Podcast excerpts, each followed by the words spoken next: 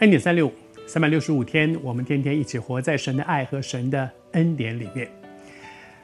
在耶稣被钉在十字架上的时候，昨天跟你分享，有很多人在下面讥笑他，说：“啊，你下来啊！如果你是真神，你下来，你下来。”别人讥笑耶稣也就罢了，还有一个人讥笑耶稣，这个人真的是你在想，你在想什么？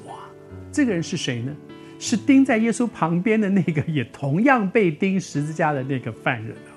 那个同钉的两个犯人当中，有一个呢，就讥笑耶稣，就笑他说：“哎，你不是基督吗？你是那个拯救者。基督是救赎，是拯救者的意思。你是那个，你不是那个拯救者吗？那那你来来，你你你你你来把我救我们啊！你救我们啊！你把我们都救了，你可以救你自己，也可以救我们呢。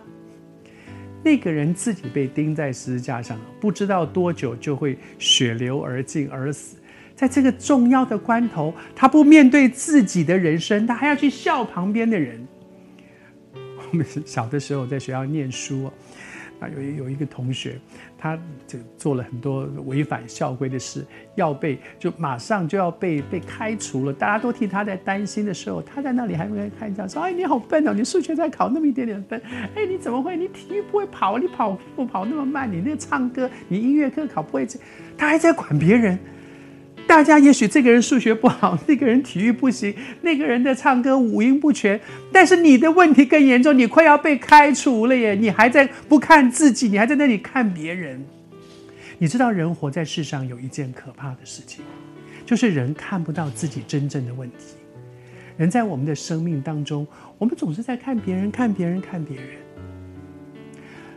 我渴望今天。这一位独一的真神也在我们这个短短的三分钟的分享里面，向你我的心说话。面对自己吧，我没有时间去去管别人，这个人如何笑那个人，批评这个人。我的问题呢？我的人生呢？我究竟接下来要怎么往前走呢？求主帮助我们，让我们可以面对自己。一个将死之人，那个那个囚犯，都要死了。你的人生已经走到最后的尽头了，还不面对自己，还在讥笑别人，恐怕别人的问题比你小多了，你的问题才严重呢。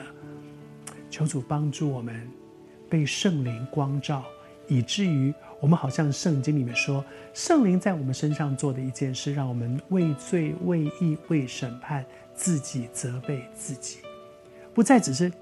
批评这个人，嫌那个人，笑那个人，骂那个人，自己责备自己。我求主帮助我，让我看清楚我自己生命的光景。